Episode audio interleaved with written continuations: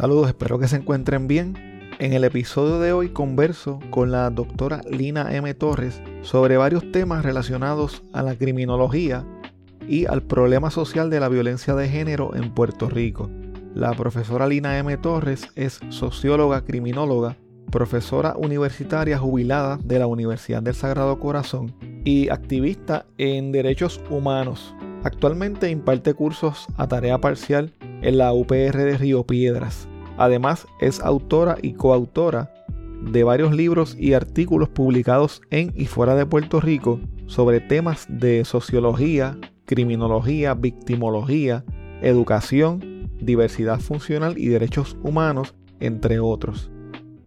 Quiero darle un agradecimiento especial al señor Gary Gutiérrez por ponerme en contacto con la doctora para que esta entrevista se pudiese llevar a cabo. Saludos doctora, espero que se encuentre bien. Quiero darle las gracias primero que nada por haber aceptado esta invitación para compartir en este podcast y hablarnos de varios temas que son sumamente interesantes. Estas preguntas que le voy a hacer y los temas de los cuales pues, quiero hablar con usted en este día es precisamente sobre una, o la mayoría de ellas son sobre una reflexión que usted escribió el año pasado junto a la licenciada Iris Rosario, a quien tuve la oportunidad de entrevistar también para este podcast, y la doctora Madeline Román, titulada Feminicidios y estados de emergencia en Puerto Rico, un reporte a tres voces. Saludos, doctora, ¿cómo se encuentra usted hoy? Saludos, Armando, eh, muy bien y encantada de participar. Gracias por la invitación. Gracias, gracias a usted, un placer y, a usted por aceptar la invitación. Eh, gracias a la referencia que me hizo Gary, eh, Gary, Gutiérrez, pues fue que pude conseguirla a usted y tocar este, este tema. Cuando yo recibí el escrito, pues lo leí porque me lo hizo llegar eh, la licenciada Rosario, pero luego al yo compartirlo con Gary, pues él me dijo que usted también había participado y, y ahí pude ponerme en contacto con usted. Entonces, quería tocar unos temas que para mí son algunos nuevos, para mí son algunos desconocidos, algunos sí tengo idea de, qué se tratan, pero que esa misma quizás ignorancia del tema que tengo yo puede que algunas personas que, que van a escuchar esta entrevista puedan tener las mismas dudas y puedan aclararlas con lo que usted nos va a decir en el día de hoy. Entonces, quería comenzar hablando sobre lo que es la perspectiva tradicional, positivista y de corte clínico de la criminología. ¿Qué son esas perspectivas? Sí, gracias por la oportunidad nuevamente, ¿verdad? Sobre todo cuando queremos hablar un poquito de, cambiar la visión que tenemos sobre el asunto de lo criminal, ¿verdad? Eh, en este caso, mi mirada a lo criminal, criminal parte de un análisis que intenta trascender la perspectiva tradicional positivista y de corte clínico criminológico, como tú bien señalas, ¿no? Y como he compartido en otros trabajos, considero que es necesario cambiar de paradigma cuando analizamos la problemática de la violencia, en este caso la criminalidad. Y cuando hablamos de la criminología tradicional, hablamos de una criminología, de una disciplina que suele presentar al denominado o a la denominada criminal como causa de la falta de armonía social. O sea, que concentramos la atención y casi la culpabilidad en esa, esa persona, ¿verdad? Y como que nos eh, ponemos como que estamos mirando de afuera, de que nosotros no tenemos nada que ver con ese asunto. En la criminología tradicional, el punto de partida es lo que se conoce como la etiología criminal, que detectada sirve de soporte para elaborar una política criminológica centrada en lo que algunos llaman profilaxis o higienización. Es como depurar, limpiar, desinfectar al individuo que delinque o el ambiente en donde se mueve. Cuando hablamos de etiología criminal estamos hablando de causas.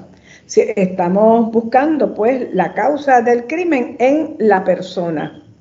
Y muchas veces, pues como que em, no tomamos en consideración la violencia estructural, ¿verdad? Que de alguna u otra manera tienen que ver e inciden en la conducta de esa persona.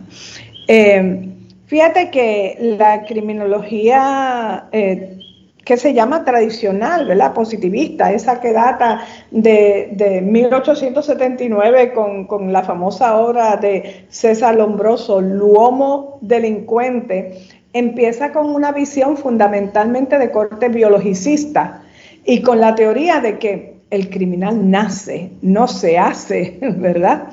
Y luego pues van añadiéndose otros elementos de corte psicológico y también social.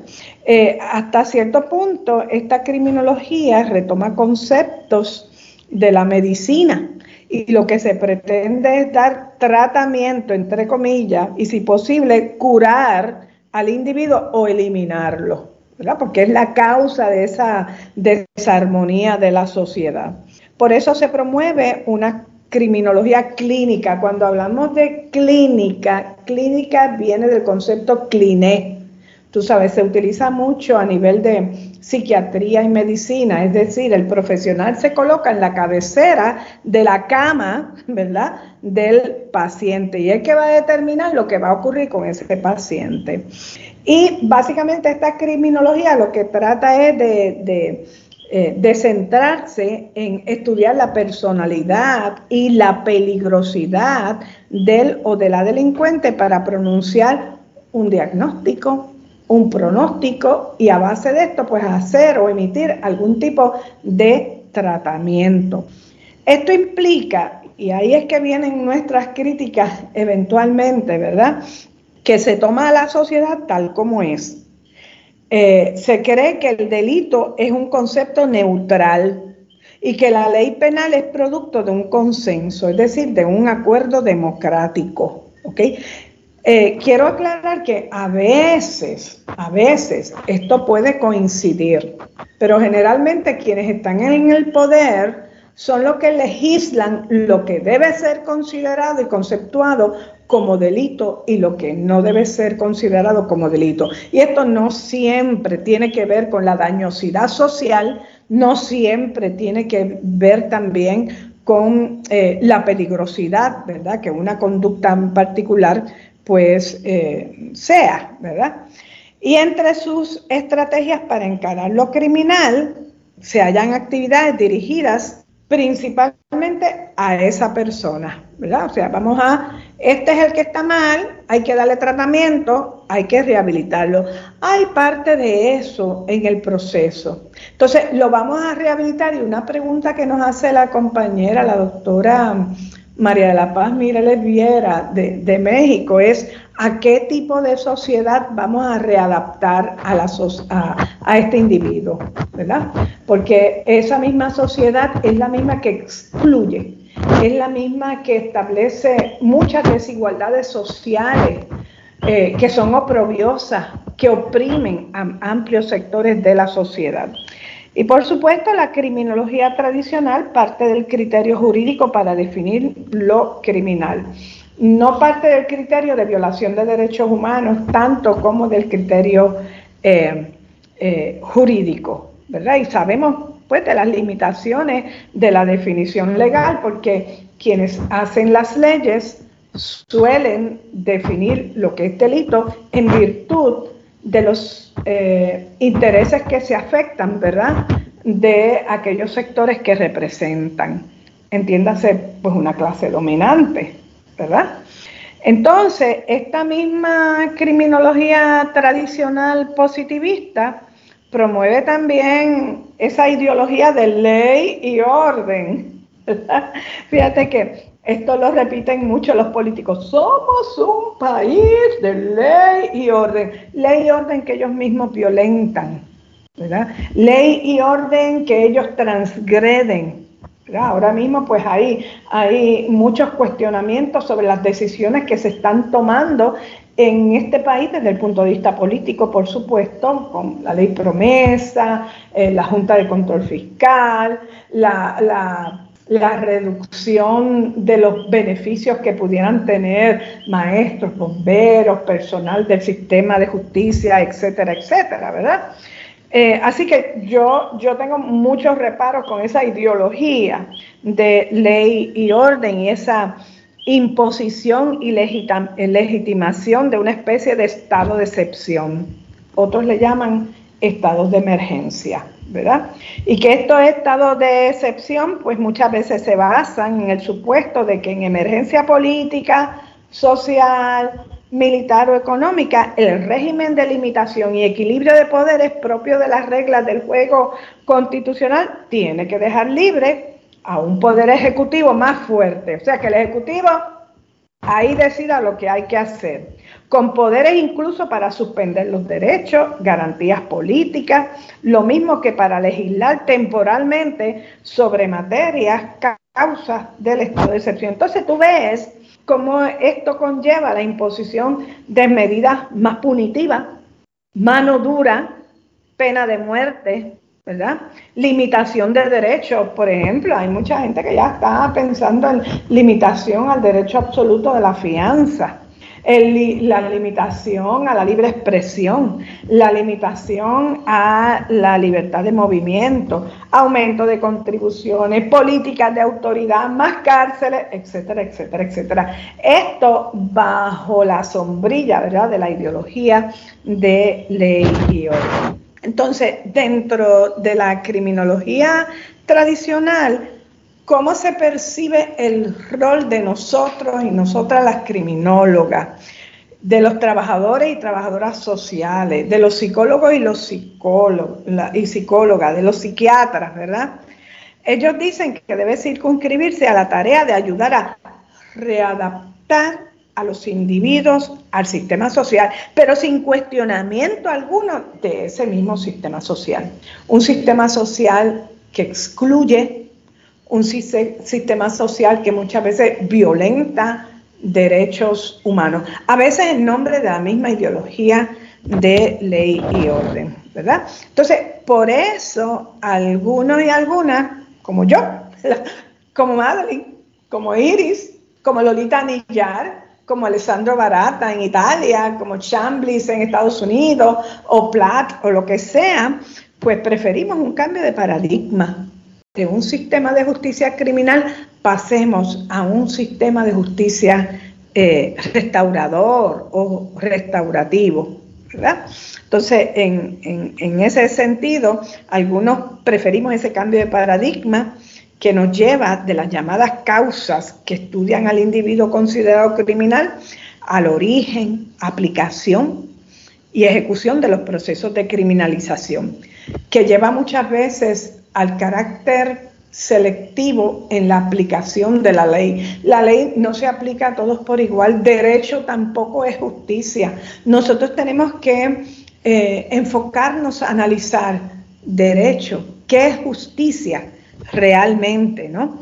Y, por supuesto, en este mm, contexto, pues sirven de hilo conductor para este análisis los trabajos realizados de colegas de diversos países, de Estados Unidos, ¿verdad? Sobre todo la Universidad de Berkeley, eh, Chamblis, Platt, Richard Queenie eh, y de otros países de América Latina que formamos parte en algún momento que fue el Grupo Latinoamericano de Criminología Crítica y uno muy importante que fue el Grupo Latinoamericano de Criminología Comparado, ¿verdad? Algunos de estos compañeros y compañeras ya no están con nosotros, ¿verdad? Pero fueron grupos que, que abrieron el camino para que se comenzara a plantear la necesidad de que la política en materia criminal debe concebirse como un instrumento de cambio social cuyo objetivo sea la justicia social. Entonces, la mayor parte de la gente no lo ve. La, la mayor parte de la gente ve la política en materia criminal como una política meramente policíaca. Por eso cuando a mí me entrevistan muchas veces, ¿verdad? Yo digo, es que el problema de la criminalidad no es un problema meramente policiaco, es que no es un problema meramente policiaco, ¿verdad? Así que se comienza a hablar de una nueva criminología. Ahorita estábamos hablando, ¿verdad? Fuera del aire, de que esto data de, estos planteamientos datan de hace mucho tiempo.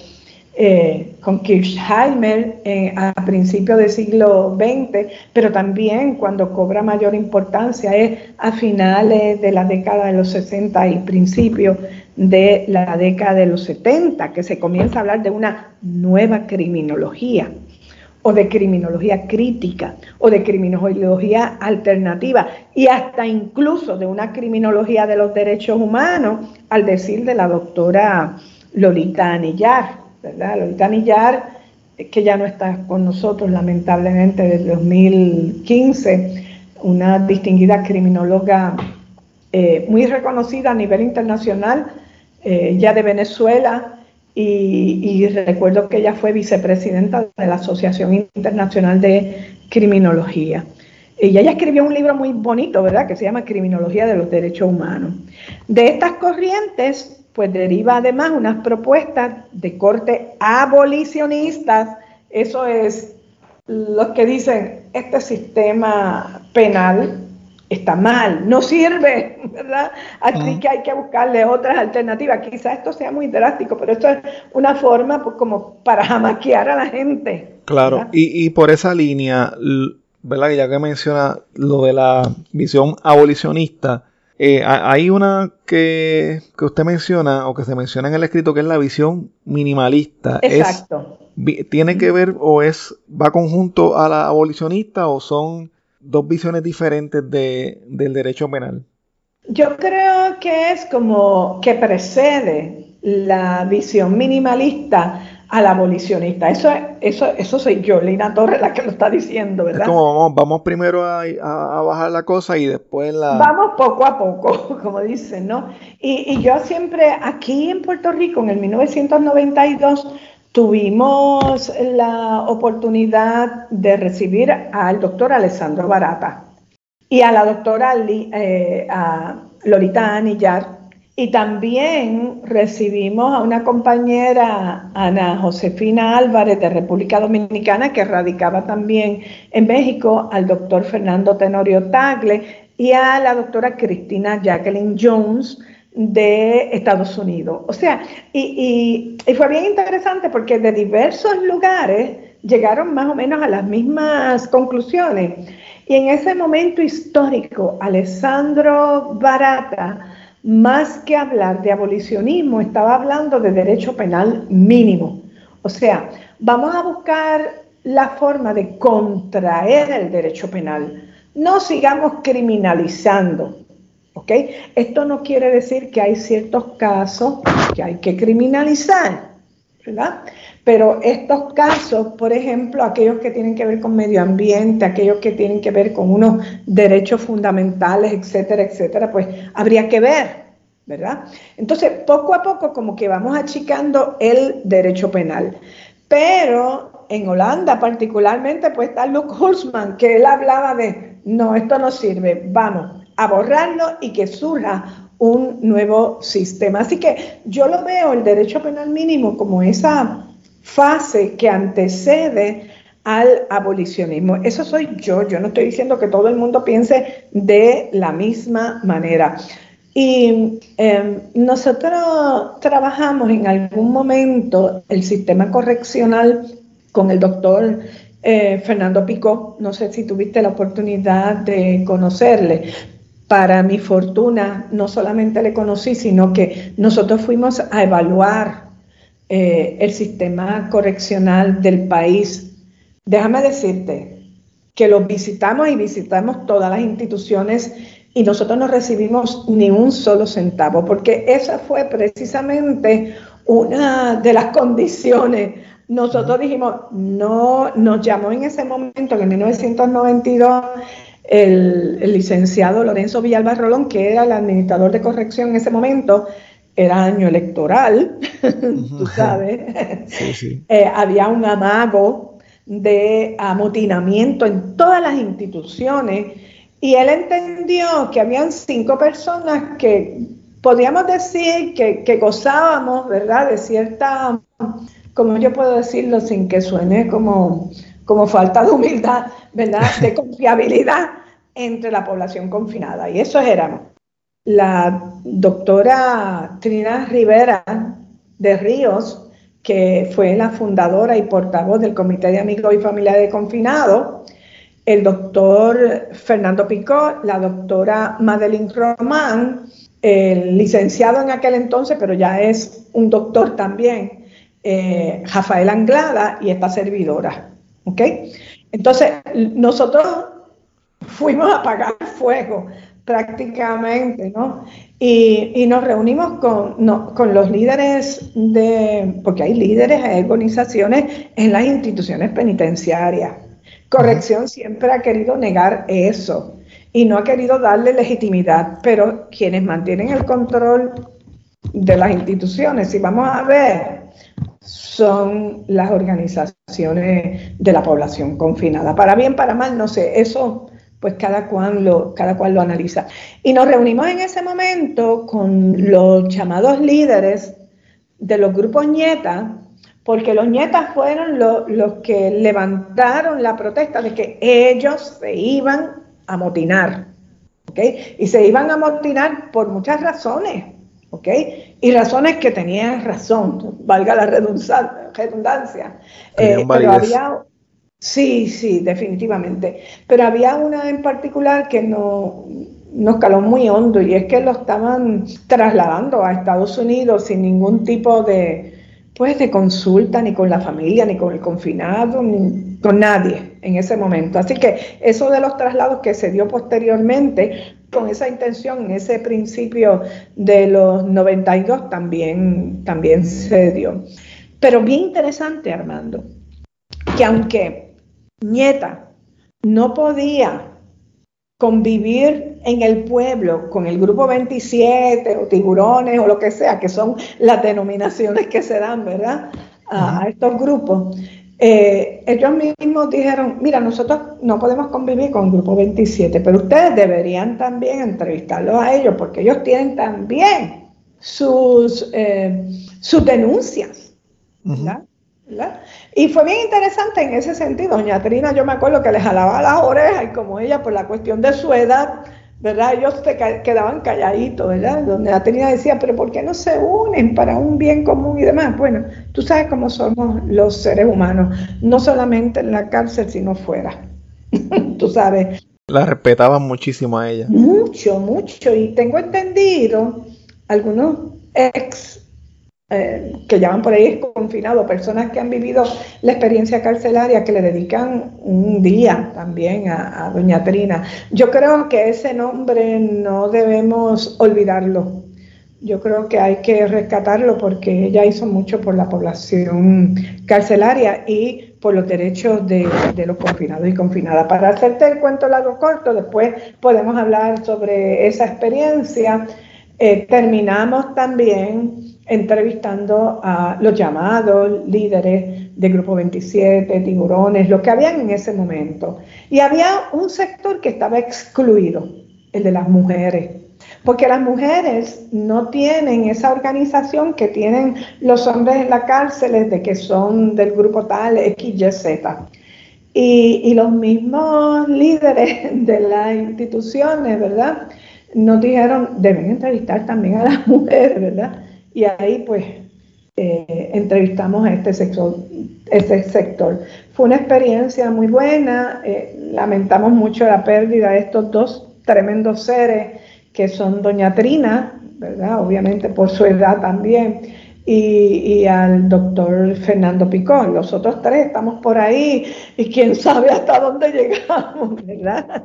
Pero yo creo que todos estábamos con, en una misma sintonía, ¿verdad? De que hay que cambiar el paradigma que nos hace hablar de un sistema de justicia criminal. O sea, criminal le estamos dando el mismo apellido, ¿verdad? En, el área de América Latina, por lo general se habla de sistema de justicia penal, pero aquí se habla como si fuera un sistema de justicia que es criminal.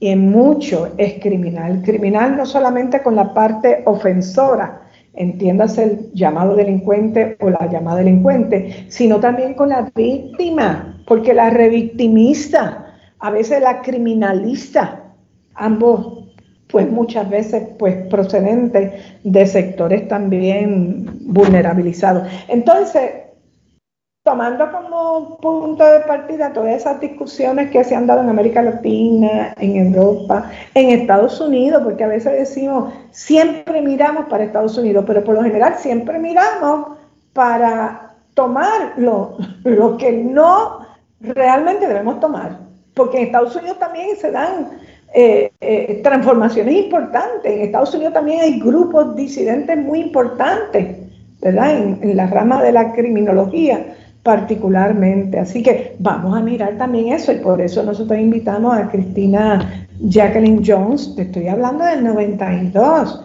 y Cristina Jacqueline Jones vino a hacer eh, una conferencia muy excelente en contra de la política en materia de drogas prohibicionista en Estados Unidos. Y ella decía, esta política prohibicionista, más que éxitos, ha tenido fracaso y esto ha sido señalado hasta por la American Bar Association de Puerto Rico. Entonces, cuando yo oigo también al juez fallecido hace unos cuantos años, que era del Tribunal de Apelaciones, ¿verdad? Eh, hablar a favor no de la medicación, sino de la legalización de las drogas. Dice, oye, y era una persona sumamente conservadora. O sea que eh, tenemos que ver, tenemos que ver, tenemos que familiarizarnos con lo que está pasando en muchos países nórdicos.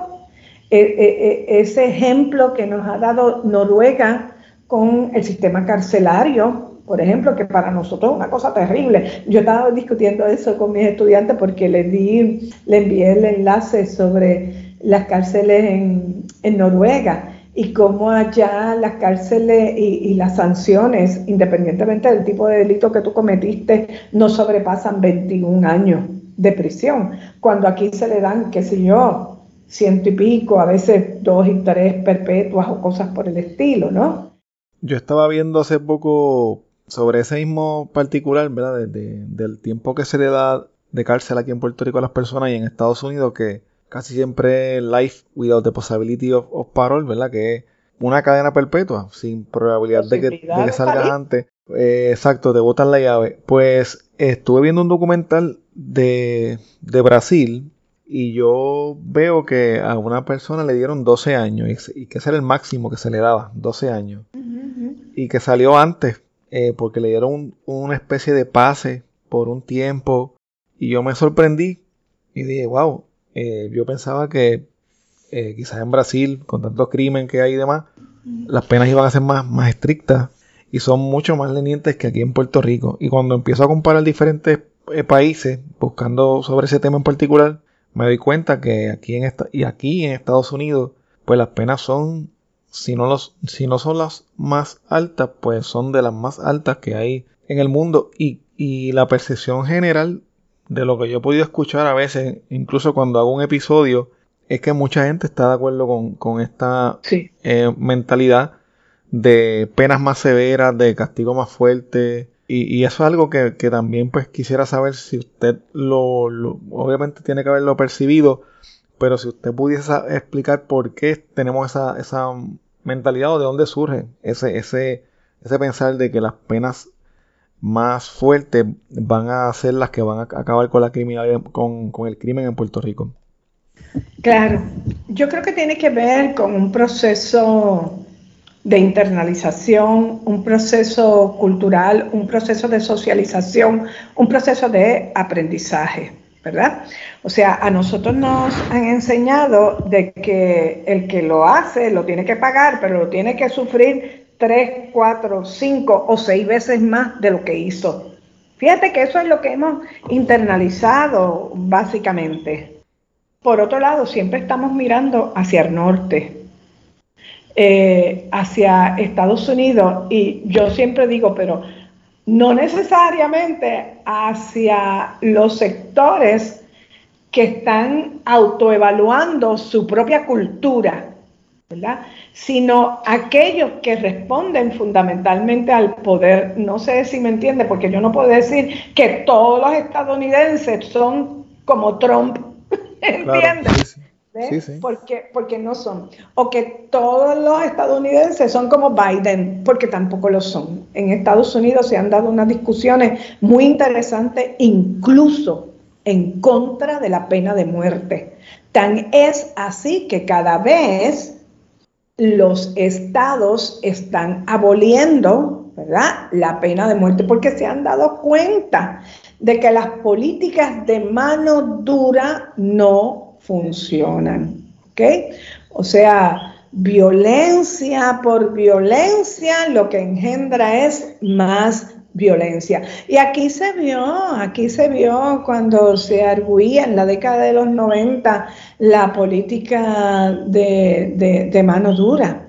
Una política de mano dura que lo que trajo fue reproducir la criminalidad. Una política de mano dura que eh, lo que acarreó fue más violencia. Entonces, hay, otra cosa también. Nosotros estamos enfocándonos fundamentalmente en la llamada criminalidad convencional, que es esa criminalidad que está definida en las estadísticas oficiales de la policía impuestas por el Uniform Crime Reports del FBI de Estados Unidos. Fíjate que aquí cuando se habla de incidencia delictiva, hasta el otro día se hablaba de siete rubros, que eran asesinato, homicidio, robo, agresión, eh, hay escalamiento, hurto de vehículos de motor, eh, apropiación ilegal, ¿verdad? Había otra, hay violación, y decían violación por la fuerza, ¿ok? No, no, no con permiso. Exacto, así decía. Recientemente se incorporó eh, la trata de personas. Tú sabes, eso está en eso. Ahora que no son siete rubros, son ocho.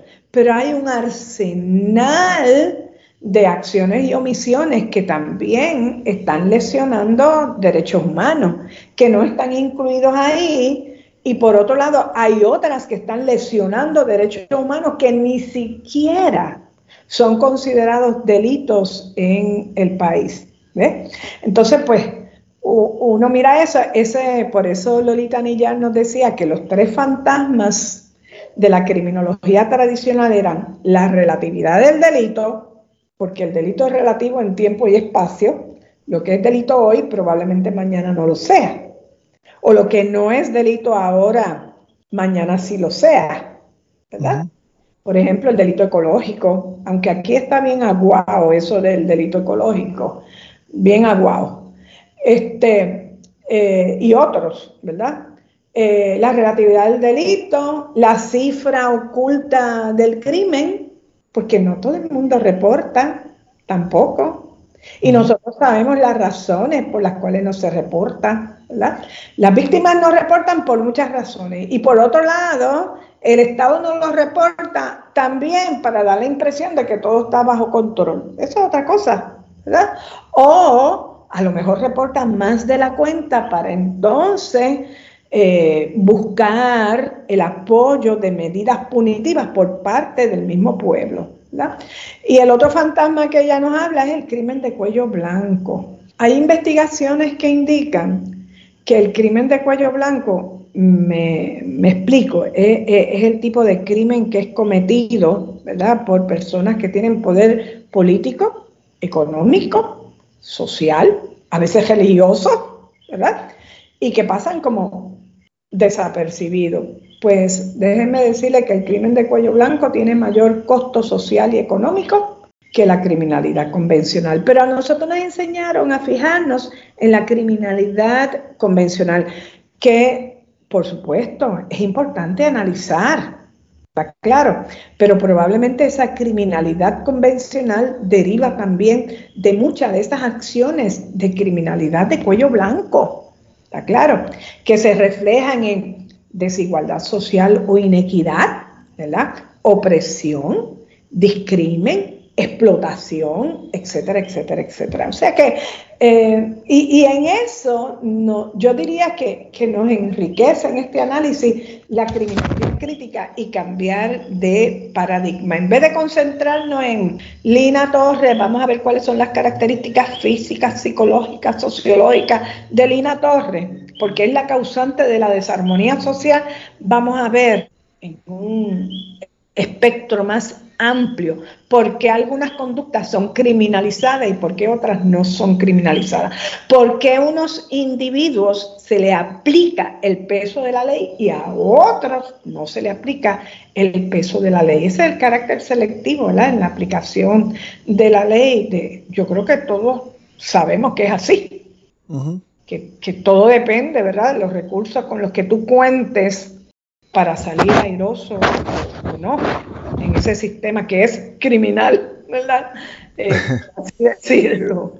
De los temas que, yo estaba leyendo eh, y, que, y que es un tema recurrente en mi podcast, no es tanto el, tema de, de crímenes de cuello blanco y es algo que estoy considerando trabajar para darle un poquito más de amplitud a los temas, porque sí hay un tema que es bien recurrente y yo te diría que un gran porcentaje de los, de los episodios que yo trabajo se tratan de la violencia doméstica o la violencia de género, particularmente pues, de la violencia machista. Entonces, muchos casos de, mujeres desaparecidas, de mujeres asesinadas, son los que, los que, los que más se tocan en mi podcast, lamentablemente, ¿verdad? Porque es que es tan eh, prominente eh, en Puerto Rico que pues es inevitable que sea tocado ese tema. Entonces, en su escrito, habla mucho de, este tema y, particularmente de los problemas que ha, tenido la sociedad de Puerto Rico y quizás el gobierno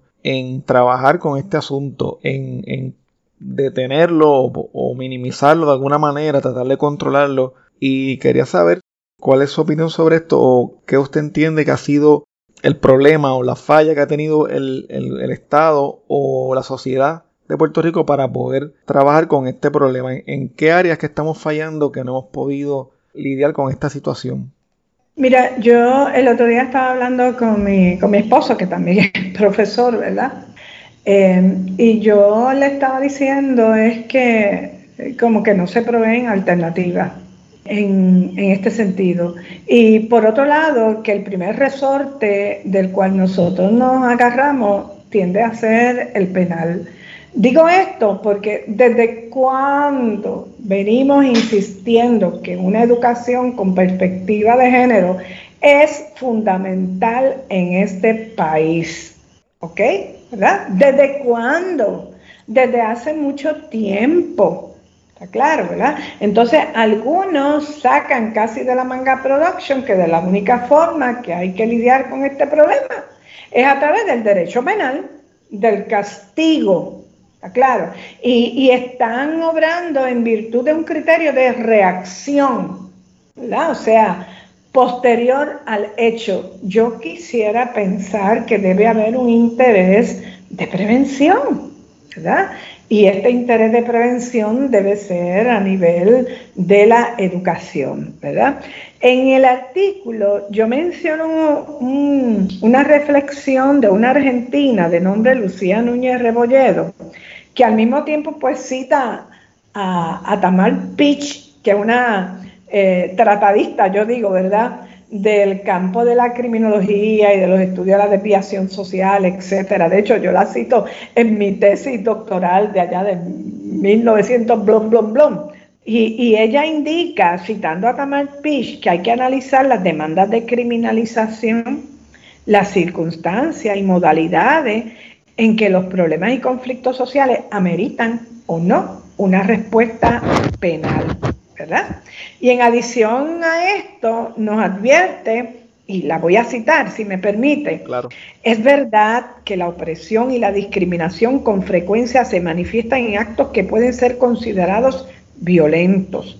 Sin embargo, de acuerdo con Pitch, centrar el discurso en el lenguaje de la violencia oscurece la situación de opresión social que sufrimos las mujeres y conduce a respuestas que se reducen al ámbito de la justicia penal, limitando nuestra perspectiva, conduciéndola a entender dicho fenómeno como monocausal, o sea, el tipo, el tipo, ¿verdad?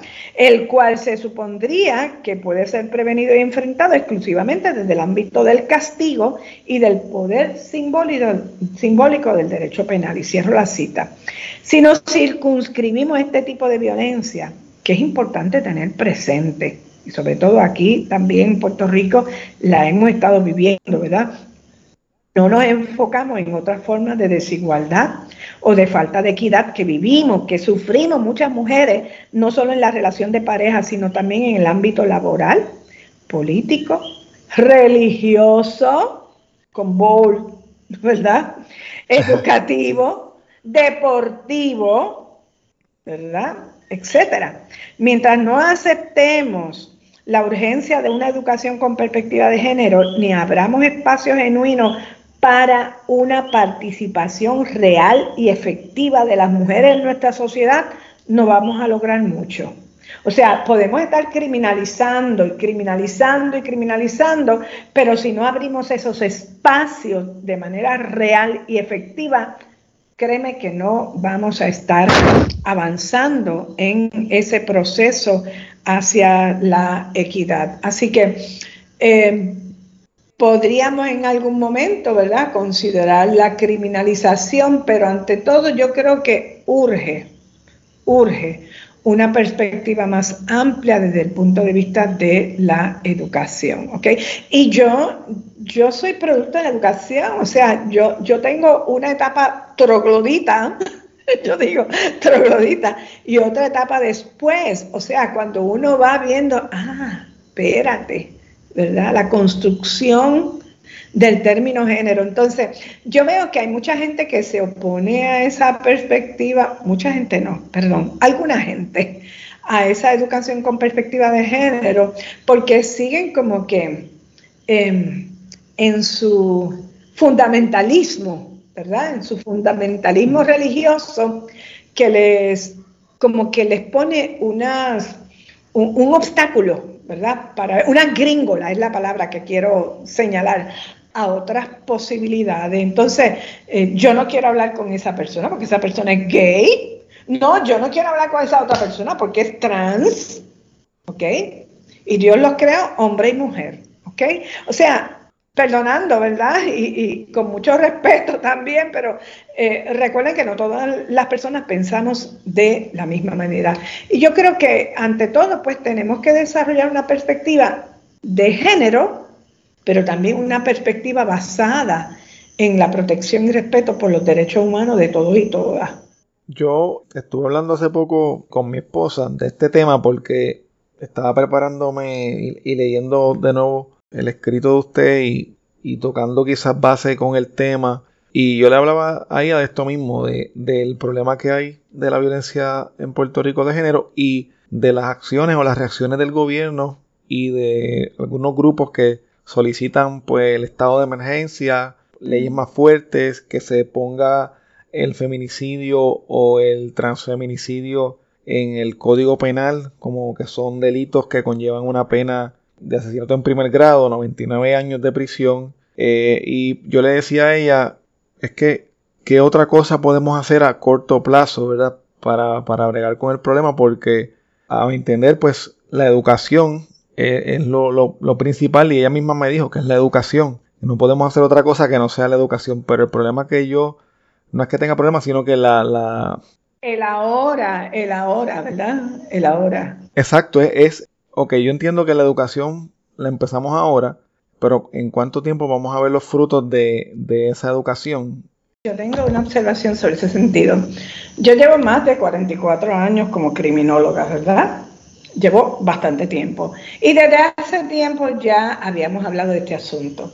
Siempre hay, hay algo que siempre a mí me causa un poco de molestia con algunos políticos y algunas políticas, y es que me hablan de, tiene que ser una propuesta viable. Y yo le digo, ¿viable para quién? ¿Verdad? Ese es uno. ¿Viable para quién?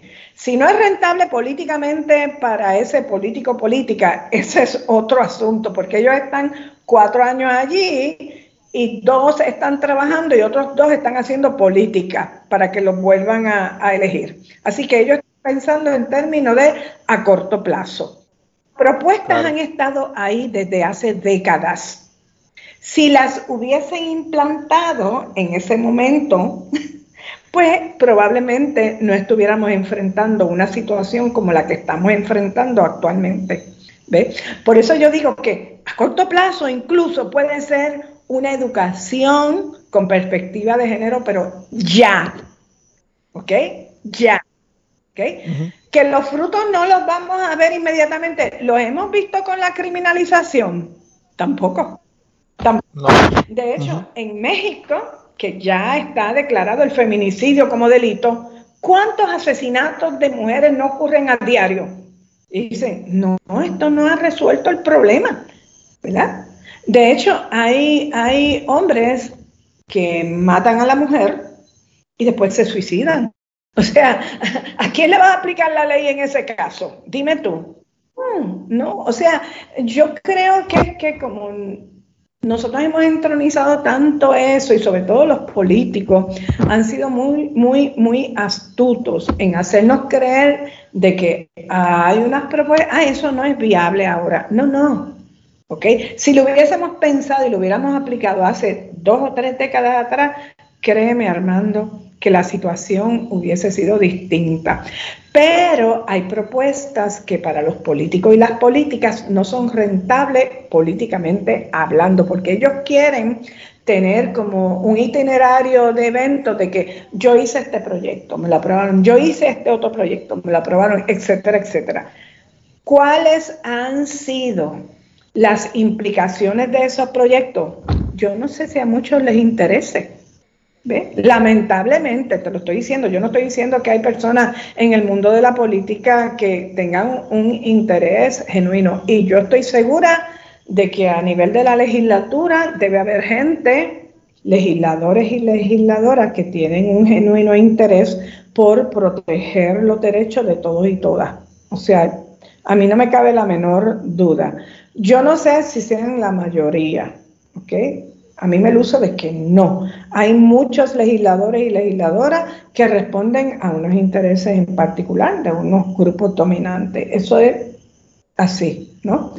Eh, y, por ejemplo, de, grupos religiosos, ¿verdad? Y no se atreven a ir contra lo que establecen esos grupos religiosos, sino hace tiempo la educación con perspectiva de género estuviese implantada en el sistema escolar. Pero em, esa educación con perspectiva de género no debe circunscribirse en la escuela, ¿ok? En el ámbito laboral, ¿verdad? A nivel de las instituciones, por ejemplo, que mucha gente no lo toma en cuenta, pero las instituciones recreativas y deportivas son bien importantes también. De hecho, últimamente hasta las mujeres nos están, están sacando la cara, ¿verdad? En, en, cuanto a participación a nivel internacional, y tú lo sabes, ¿verdad? Así que, que hay que ampliar esos espacios a nivel laboral, a nivel político, a nivel religioso, que lo veo bien difícil, pero hay también denominaciones religiosas que son conscientes de estos asuntos. ¿Y por qué entonces eh, muchos grupos que incluso son grupos feministas o grupos que buscan que se logre esto de la perspectiva de género, promueven algunas medidas que parecieran entonces ir por la misma línea de, de la criminología eh, tradicional penal al, al, pedir, por ejemplo, un estado de emergencia o al pedir que se tipifique un delito con un nombre o que se le ponga un título de, por ejemplo, feminicidio, transfeminicidio, etcétera. ¿Qué fin tienen esos grupos o es que caen en una trampa de lo que el mismo Estado ha estado promoviendo y, que no ha funcionado hasta ahora? Porque no ha funcionado. Aquí se han hecho medidas para o propuestas para, como usted dijo anteriormente, eh, eliminar la fianza, que me acuerdo que hubo hasta un referéndum en algún momento, medidas para aumentar las penas y a veces cada gobierno que entra modifica el, código penal y, le añade, le quita delitos y le sube y le baja penas y no llegamos a nada, seguimos ahí patinando en, en, ese, en ese círculo, ¿verdad? Que nunca termina. Sí, el problema a nivel de partido es quiénes han estado en el poder, qué partidos han estado en el poder, ¿verdad? En términos de, de que representa la mayoría, porque hay minorías que tienen unas visiones distintas también. Eso, por eso yo te decía que hay legisladores y legisladoras, ¿verdad? Este, que hacen eh, su trabajo en favor de los derechos de, todas las personas, ¿verdad? sobre lo que me menciona al principio de tu pregunta, no podemos hablar de un solo feminismo. Como no podemos hablar, bueno, hasta dentro de los mismos grupos conservadores hay vertientes diferentes. Entre los mismos grupos liberales hay vertientes diferentes. Y entre los grupos radicales, por ejemplo, la criminología crítica misma, tiene los minimalistas y tiene los abolicionistas. ¿Ok? Por mencionarte dos. En el feminismo ocurre exactamente igual. ¿Ok? El feminismo, no podemos hablar de una corriente feminista nada más. Hay feminismos y por eso hablamos, por ejemplo, de, eh, como nosotros la mencionamos en el artículo, ¿verdad? El, feminismo tradicional que como que acoge en gran medida los planteamientos de la criminología tradicional, ¿verdad? Y dice, el problema está en este varón que, que fue socializado de esta manera y en él es que tenemos que concentrar nuestra atención. Así que la mejor forma de librarnos de este problema es eliminarlo. Entiéndase, no matarlo, ¿verdad? Pero encerrarlo. Eso es lo que en alguna instancia se conoce como feminismo carcelario. Hay feministas que dicen que la única opción que hay para eliminar el asunto de la violencia de género es la cárcel, la penalización, la punición. ¿ok? Pero hay otras corrientes que dicen, espérate, estamos cayendo en lo mismo que estamos criticando, porque el derecho penal quizás es la parte más masculinizante y derivado del patriarcado que cualquier otra rama, ¿verdad? O sea, eh, y estamos cayendo en lo mismo que estamos criticando, ¿ok? Y esa pues la corriente fundamentalmente abolicionista. Por lo menos vamos a plantearlo a nivel de, vamos a dialogarlo, ¿ok?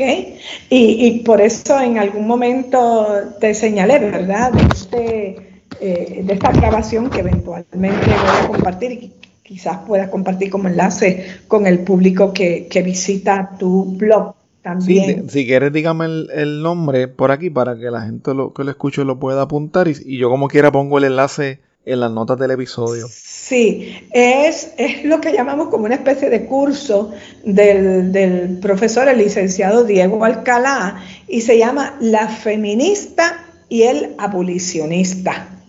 ¿Verdad? Está en YouTube.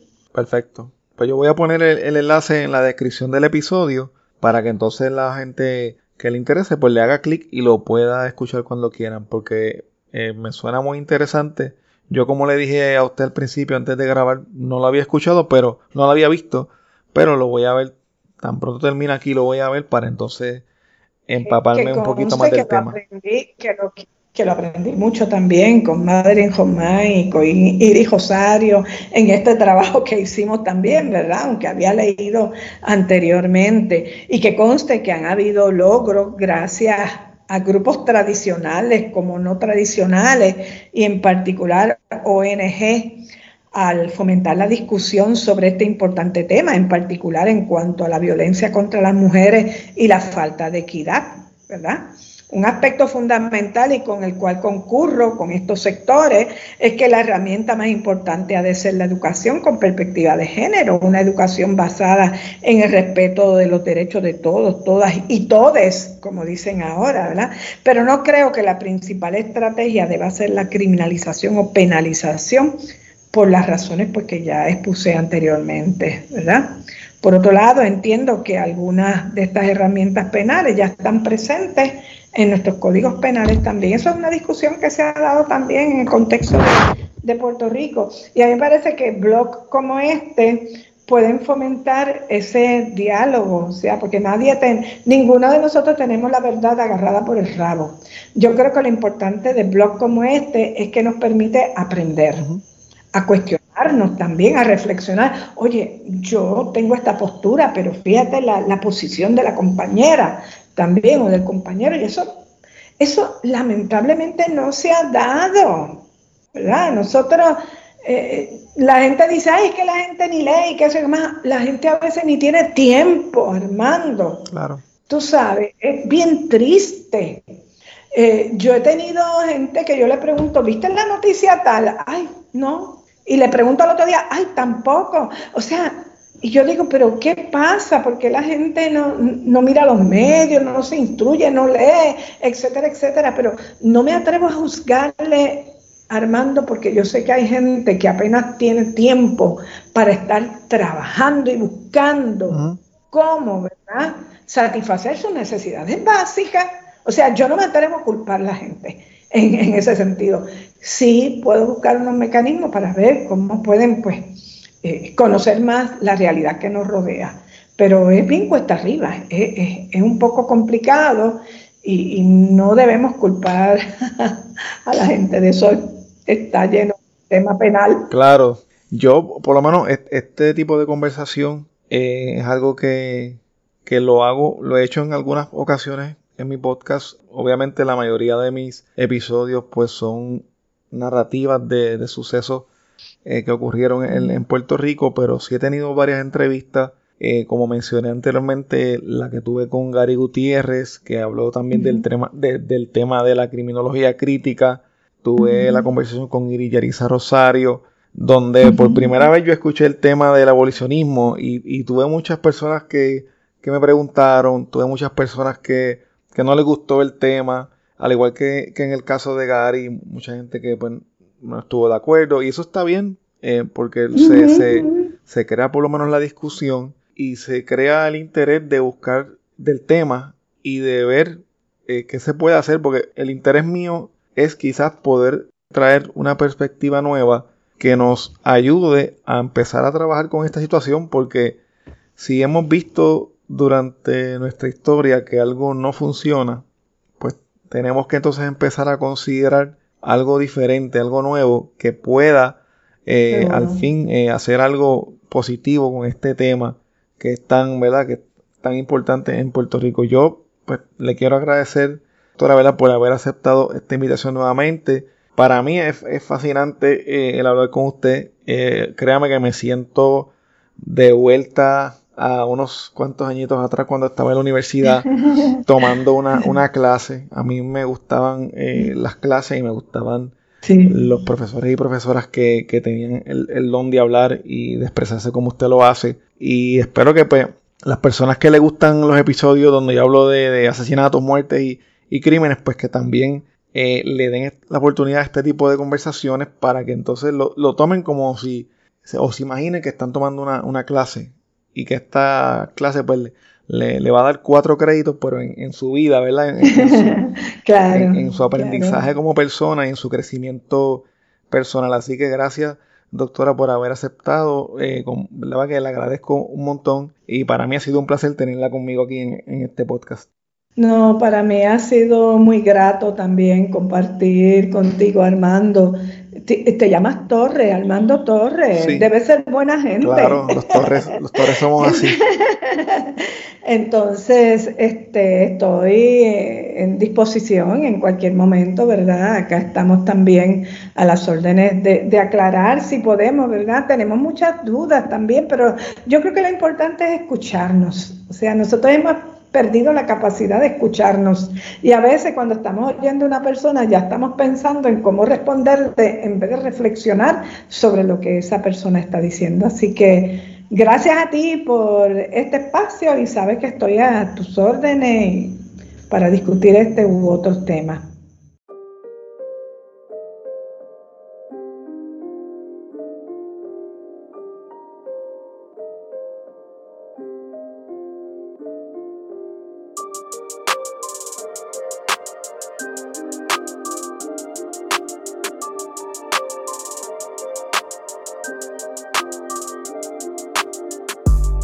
Bueno, hasta aquí el episodio de hoy.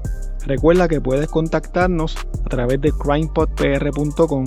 Síguenos en Facebook, Instagram y Twitter como CrimePodPR, en donde estaremos subiendo contenido relacionado a los temas con los que vamos a estar trabajando y sobre noticias de casos criminales principalmente. Recuerda también suscribirte a este podcast en tu aplicación favorita para podcast y compartirlo con las personas que conoces. También puedes apoyarnos a través de patreon.com diagonal crimepodpr en donde vas a tener acceso al contenido que utilizamos para poder hacer las investigaciones, como por ejemplo documentos, enlaces, fotos adicionales a las que subimos a las redes, videos, análisis de los casos, entre otras cosas que vamos a estar añadiendo poco a poco. Muchas gracias y hasta la próxima semana.